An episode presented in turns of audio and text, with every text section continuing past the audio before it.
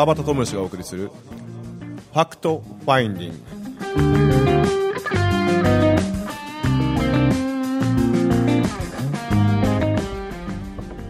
はい、えー今週も始まりました。 Fact Finding です。えーっと本来の、えー自分を掘り起こすということでですね、えー午前11時皆様いかがお過ごしでしょうか。30分間すごい楽しんでくれるとありがたいと思います。今週のゲストはですね千住出版のよしみちゃんです。ありがとうございます。おはようございます。おはようございます。おはようございます。おは えーっとですね、えー収録をまあ実は、えー今回はまたスタジオではなくてえーっとよしみっちゃんの会社の千住出版で、えー行っているんですけれども初めてですね。あれ初めてですよね。はい登場は。あー登場初めてです。よろしくお願いします。こちらこそ。えっ、となんでこんな流れになったかいうと、まあ、去年の10月くらいにえ実はえまゆみさんと、はい。あの川村まゆみさんと、はい。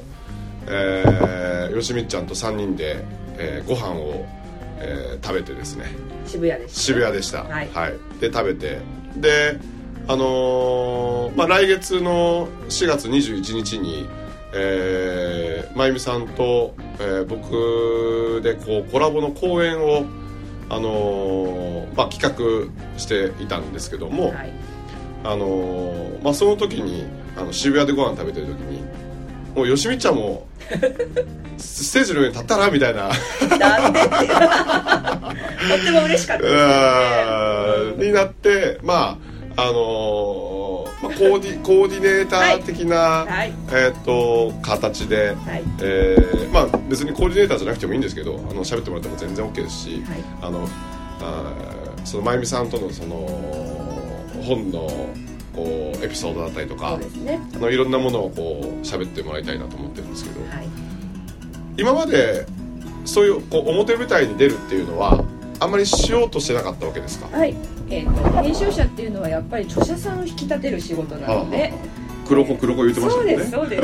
やっぱり著者さんのその人生であるだとか、うんうん。思いであるだとか、うんうん。そういうところを一冊の本の中に閉じ込めて、はいはい。あの舞台の袖からなるほど。その舞台を、はい、あの北総へ見ながら、はい、あのお客さんに楽しんでいただくっていうある意味プロデューサー的なはいはいはい立ち位置がはい。自分は相変わらず今も好きで。あー。あんまりその自分が舞台の真ん中に出て何かお話をするだとかってことはそうんうん。んなにあの考えていなかったんですけれど、うんうんうん。やっぱあの10月にお二人のお話を聞くうちうんに、うん。あのそういうことが求められてあの皆さんも楽しんでいただけるのであれば喜んでって気持ちに変わっていきました。ねえ。なんかまゆみさんとはその実は僕が講師業をやったやり始めた時からなんかいつかなんかできるといいねみたいな、うん、感じだったんですよ実は。であのーこの1月に放送された、えっとラジオ、えっとファクトファインディングにも収録にも来てもらったりとかしてて、うん。うん。であのーまあこう4月に一応決まって、うん。で全然こうまあ本当にこう2人でやっていくんだろうなって思ってたんですけどもうよしみっちゃんというこう強力な あのあの悪の強い 悪の味の濃い。いあはいありがとうございます。は いやとっても楽しみにしてます。あのご縁塾ではい。一番最初会ったんですよねそうですね。まゆみさんとは。はいあそうです。ーもうその時からなんかその時はまあ出版の会社に働いていらっしゃる、まあ先出版はできてないですよね。ないですできてないです。えー、とあの時は2012年の同期なんですけれど、その当時は私は都内の出版社に勤めて会社員として、はあはあ個人の活動であのご縁塾に参加して、はあはあでまあ文明さんとの出会いもあり文明さんの本を作ることにもなるんですけど、うん。その時同期の真由美さんの本を作るだなんていうことはその時は夢にもまだ思ってなかったんですか？うん、とっても素敵な人だなとは思っていましたけども何か私がその先生という方の書籍を作るという発想も当時はなかったんです。はあねでもまあ、あの子供たちの光る声という本の中にも書かれていますけれども、うん。うんまゆみさんが朝礼のことで、うんうんうん。あの世間にいろいろと言われた後に、こんなにも何か大きなことを背負う人は、うん。絶対に一冊の本にあの大きなメッセージを込めることができる人だということを、まあ、確信をしてあの後あのご連絡をして。なるほどね。そうなんです。あ。だからあれがなければオファーしてなかったかもしそうなんや、れない。うん。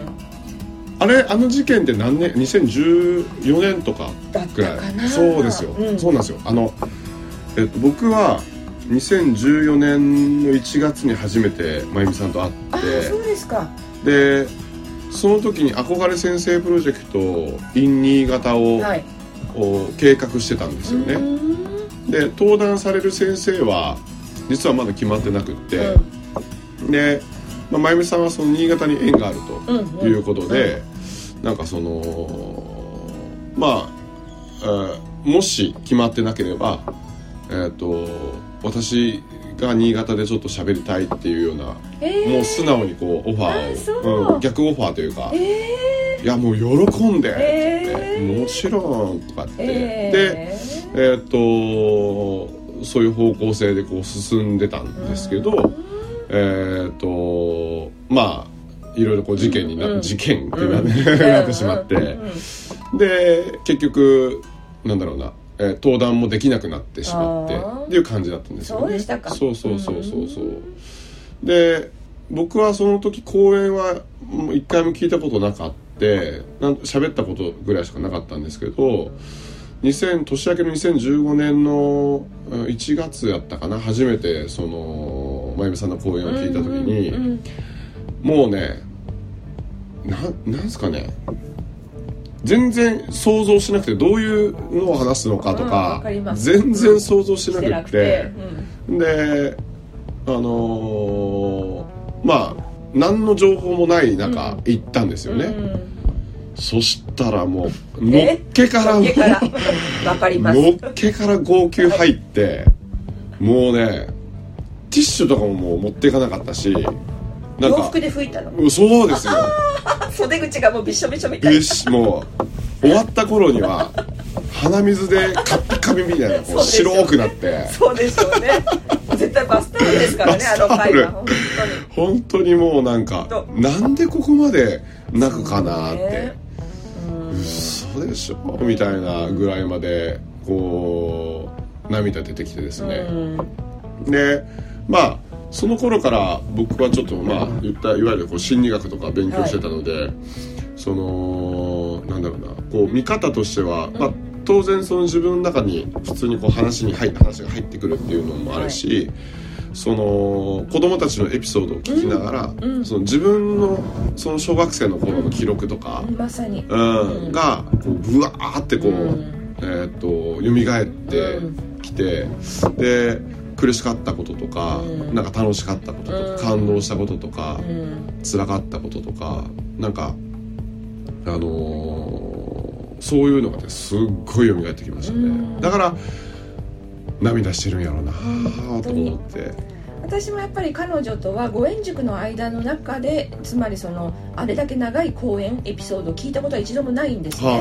でご縁塾があった2012年というのは私、えっと文明さんの講演が始まってから少しして妊娠が発覚して、えっと卒塾式の時はもう出産予定日で行けなかったぐらいなのでそういう意味ではあはまゆみちゃんと触れたのは本当に数回なんですよ、えー、でまああのその朝礼のことがあったりあとは東京に彼女が来る時にうんお誘いを受けて彼女の話を聞いて、ようやくこういうことを思ってた人。でやっぱりあのバタちゃんと一緒で私も大泣きをしてそれはやっぱり私の中の心の子供がやっぱり泣いたことだった。うんだからあのどこかその時はまだ千住出版ができてない時期だったので、うんうんうんうんなんとかどこかでうんこの方の本を、うんまあ、私が編集という形で手がけてお手伝いしたいなっていうものすごい衝動に駆られました。駆られましたに嬉しい出会いでしたけどね。もうやっぱその職人ですよね。だからそういう意味で言うと。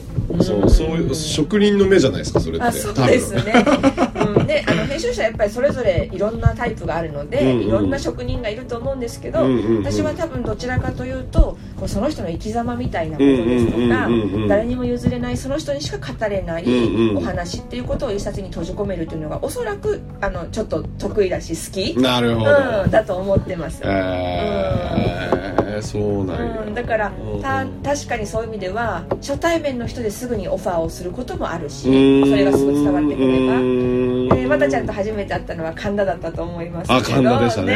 あのあんなうるさくて。うるさくて。もうねお店の人がびっくりするから私は大笑いして、はい、もうこんなに馬があって初対面なのにはいこんなこう朗らかな気持ちで笑い合えるってうん。なかなかないなと思っていました、えー、あそうですか、うん楽しかったですあの日。ああ、うん。よう覚えてますあの時。私も。うん、日本酒飲んでましたよねお確かに。互いの最後何を飲んだか覚えてないぐらいによく飲んでた、うん。えーそうそうそうそう、でまた飲もうねまた飲もうねとか言いながら。まあまあちょこちょこまあ今千住出版でえーっと、まあ、収録をしてるんですけど、はい、何回かまあ来させていただいてありがとうございます。本当にすごくふ雰囲気が大好きでですね。嬉しい。なんかずーっといたいみたいな感じになる。そうん。6畳ね、うん。一間のあの和室のカフェにちゃぶ台がちゃぶ台 ちゃぶ台を挟んで話してるんですけどね。挟んではいはいはいはい、うん。コーヒーが目の前にあり、はい。本当本当にお店やってるのみたいな空間ですけどね。一応カフェなんですけど、はい、今日は定休日でお休みですけど。普段普通にここでお客様を、えー。はい、迎えております、うんここはなんかもう本を読みに来たりとか、そういうこう、はい。なんかし仕事する、方もいらっしあゃいますよ。いるんですか？えあの当初なぜここをまあカフェにしたかというと,、うんうん。えっと一番初めは普通にここは応接室兼企画会議室のつもりで会社の一角として、えっと、リノベーションを進めていたんですー、うんけれど、うんうんだんだんリノベーションが進むうちに、まあ、畳が張り替わってはいはいが置かれてってはいしていくとなんか、うんと、脳内で全然企画会議は私一人でやってましたから できるしでなんかそのお客様いらっしゃったとしても、うん。あの実際の事務所側のもう一つのあの6畳のスペースでできるので、はいはいはいはい。そう考えるとなんかここもっと風通しのいいあの皆さんをお迎えできるような空間にしたいなと思った時に何ができるかと思うと、売るほどある自宅で持ってる私の本と、はあはあはあでお客様を迎えるのが結構好きなので家には食器がたくさんあったので、はいはいはいはい。じゃあもう実験的にここ6畳のカフェにしてしまおうみたいな発想がちょっとねクレイジーですよね、本当クレイジーだと思います。クレイジーだと思います私もそう思います、えー来る人みんなが本当にやってるんですよって、え聞か れてますけど。ー。ただあの自分ですっごく良かったなと思ってるのは、うん。やっぱりその出版社の普通に事務所だと普段はなかなか入ってこれない入れないですよねそんなの。方が「うん。こんにちは」って「あの初めまして」ってどんどんいらっしゃるので例えばあの先日、まあ、去年文明さん中村文明さんはいはい。の千住出版から出させはいていただきましたけど、なんと静岡から本を読んだというお客様がここのカフェにコーヒー飲みにいらっしゃったんですよ、えー。20代の男の子で。20代の男の子。そうもう私感動しちゃって、うん、ちょうど私はあの別でお客様と打ち合わせを隣のちゃぶ台でしていたので隣の方が気になるなと思思いながらどちらからどんな目的でいらっしゃるのかは私は分からなかったんだけど、うんうん。別のスタッフさんがあの会話をしてうん。分かったことなんだけれど、なるほど、うん、そうやってやっぱりここを、まあ、あの風通しのいい場所にしたことによって本当にいろんな方と出会うことがまあバタちゃんもそうですよね。ありがとうございますこちらこそ。うんそう思ってます。うんうんなんか喋るの好きですもんね基本。の自覚なかったんですけど 好きなんだなって今は思ってます。バタちゃんのおかげでそうなんだって。全然自覚なかったんですけどね。いやーなんかなんかねえっとねあのあこの人喋るの好きなんやなと思ったのはまあもちろんえっと1回目からそれはあのなんですかねこう感じてはいたんですけど、ねあの10月その3人で飯食った時に、うんああなんか喋りたいんやなとか思ってうん。なんか伝えたいとかうん。自分の何かこうこうあるものをこう,、うん。こうい言いたいんだなとか、うん。っていうのがすごく感じえーれたんですよね。であの後、うん。あのほらまあこんなん別に言うことじゃないけどさ、えっとまゆみさんと俺と,、はい。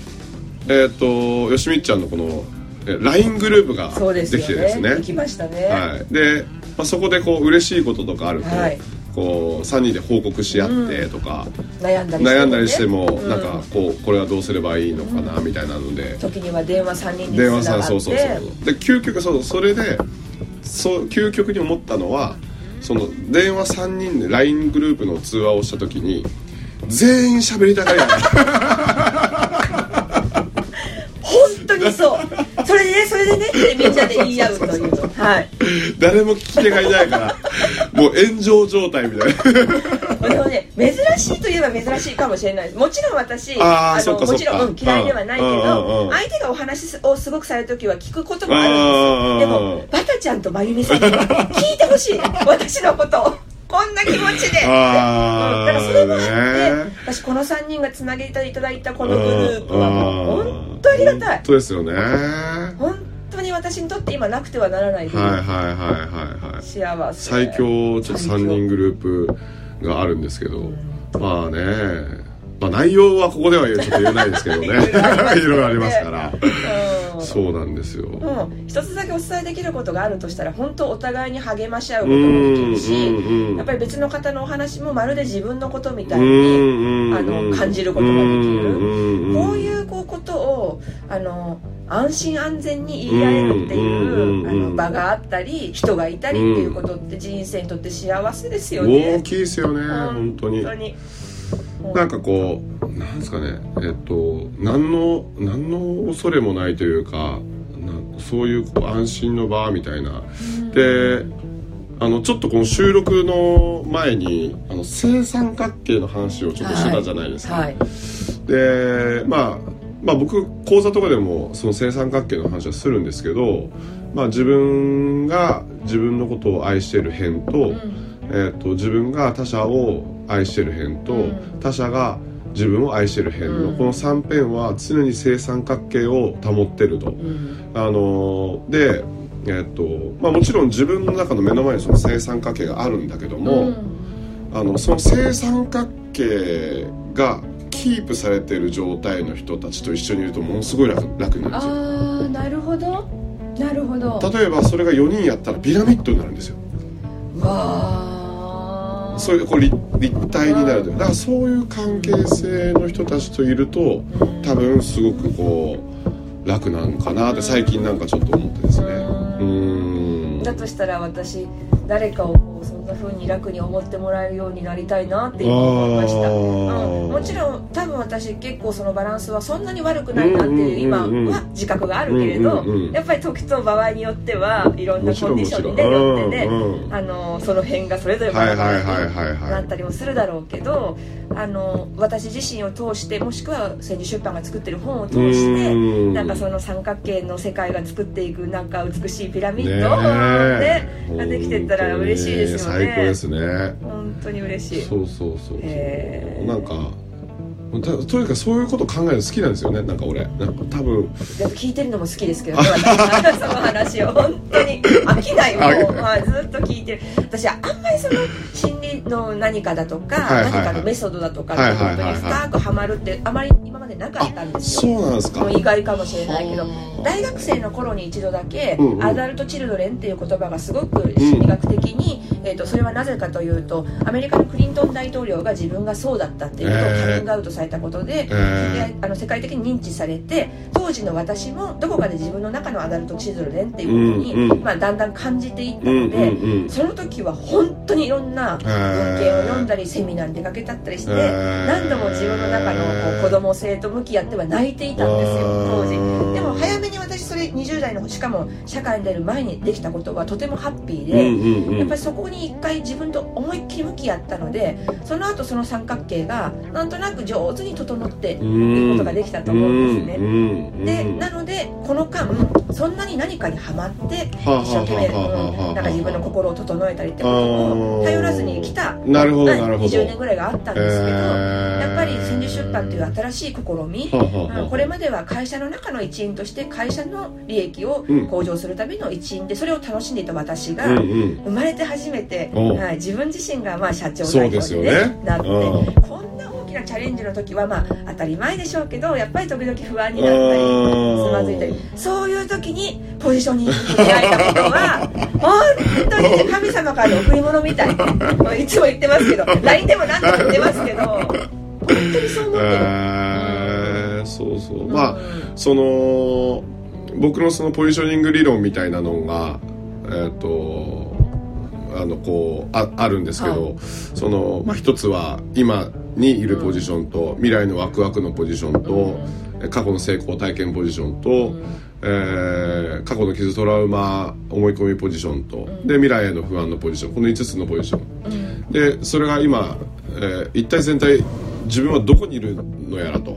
でどうなりたいのかと、であのー人間はやっぱりこう思った通りにだけなっているので、そこをセルフで、えーチューンアップしたりとかチューニングしたりとか、できるようになったらもう最高やろと。いうのをまあまあ皆さんにこう伝えて、でいるんですけど、まあ、それがうまくこうえーっとよしみっちゃんとまゆみさんハマったですよいやね。本当に、ううんハマった理由っていうのもまた今度会った時私ゆっくり聞いてみたいんですけど、うんうんうんさっき私はバタちゃんとあの食事をご一緒しながらしていて私自身が気づいたことで言うと、一冊の本を作るのも、あねそう言ってた言ってたよね。うん。第一章はこうなっていて、うん。ここで何かつまずいてしまうと必ず3章で書いてあることも同じように響き合ってしまうので、うん。編集はやっぱりその人の人生を1章から5章まであるとしたら俯瞰してみてここで書いてあることここで矛盾になっちゃいけませんよっていう見方をするんですよ